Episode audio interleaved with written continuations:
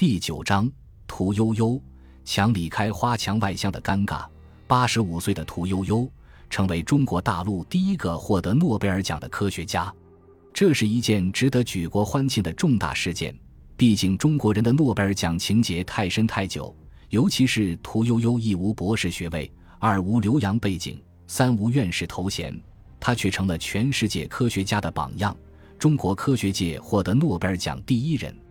这个被学术界边缘化了的女人，自二十世纪七十年代初提出用乙醚提取青蒿素后，在长达四十年时间里，只有一九七七年署名青蒿素结构研究协作组的一篇论文和二零零九年的一本专著，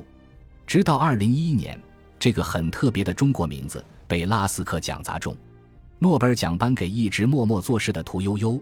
也说明学术不是说出来的，而是要踏踏实实做出来。多年来，中国经济高速发展的同时，中国的科学与技术的水平也在快速提高。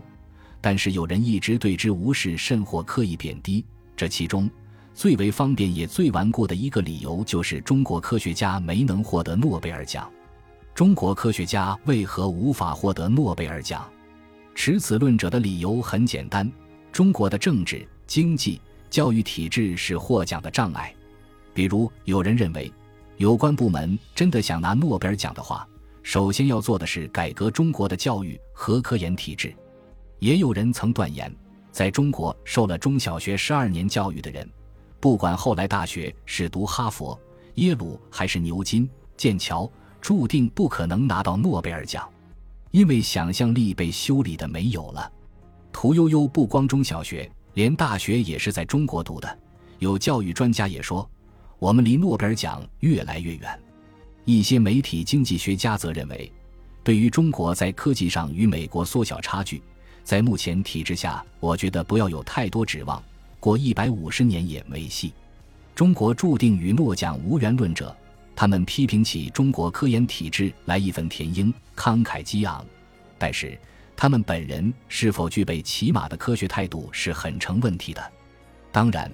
也有不少人预言中国科学家近期内将获诺贝尔奖。与主流舆论相比，科学家们对中国科技进步的观察与判断则要公允得多、客观得多。遗憾的是，他们的观点不仅没有得到媒体的尊重，反而遭到了嘲讽。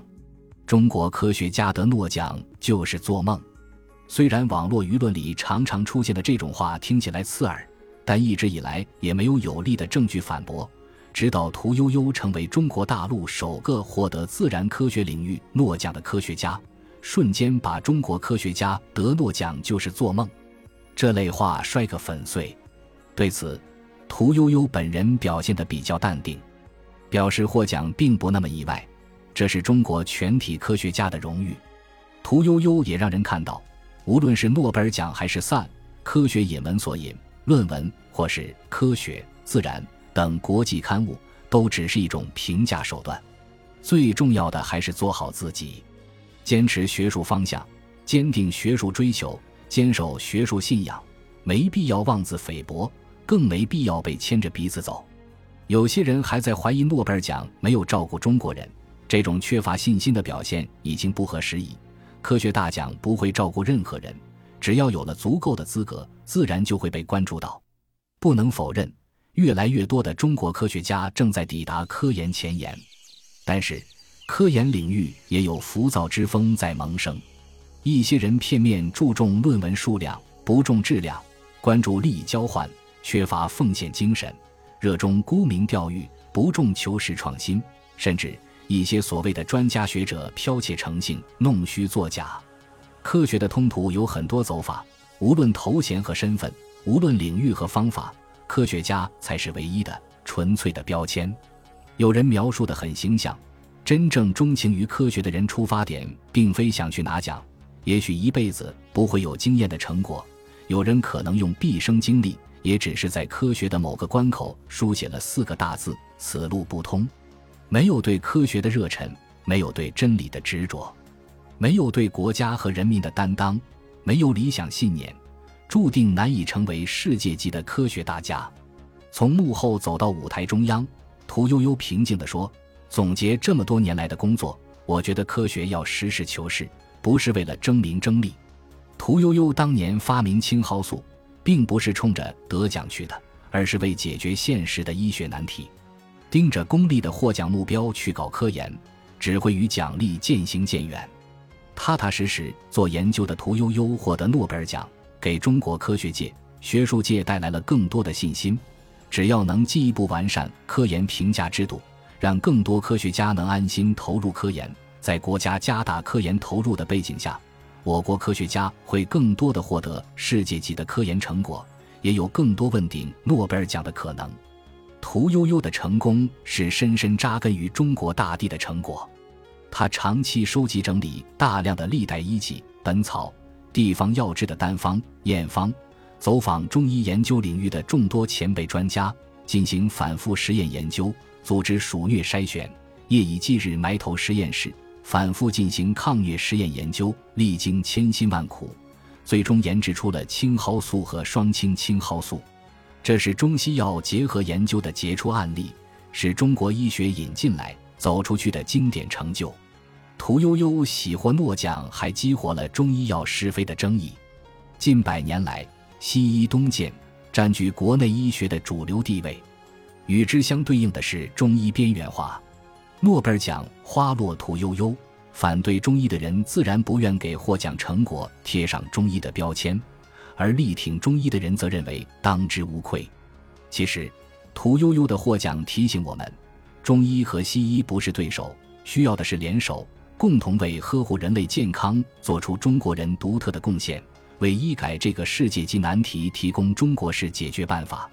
中医药界需要打开封闭的围墙，敞开胸怀接纳日新月异的现代科技，让古老的中医药再立新功。屠呦呦获诺贝尔奖的伟大之处不仅在于获奖，更在于她获奖之前几十年的沉默。屠呦呦无论在获得拉斯克奖之前还是之后，都遭遇了种种争议和非议，但屠呦呦不做回应，不说废话。只管干好自己的工作，几十年如一日，用实际行动回应争议和非议。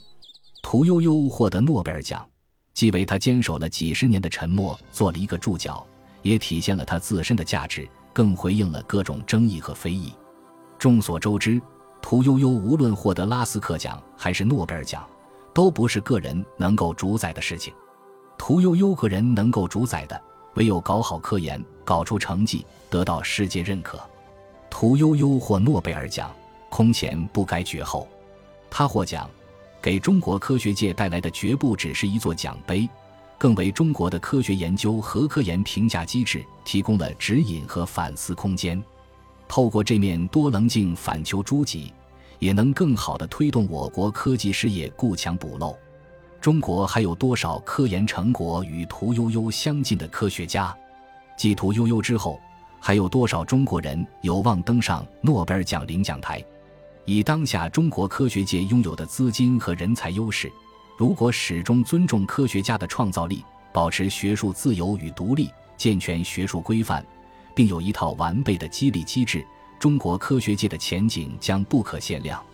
无论围绕屠呦呦的质疑有多大，有一点是可以肯定的：作为首位获得诺贝尔科学奖项的中国本土科学家。他标志着一个石破天惊的开始和一个无限可能的未来。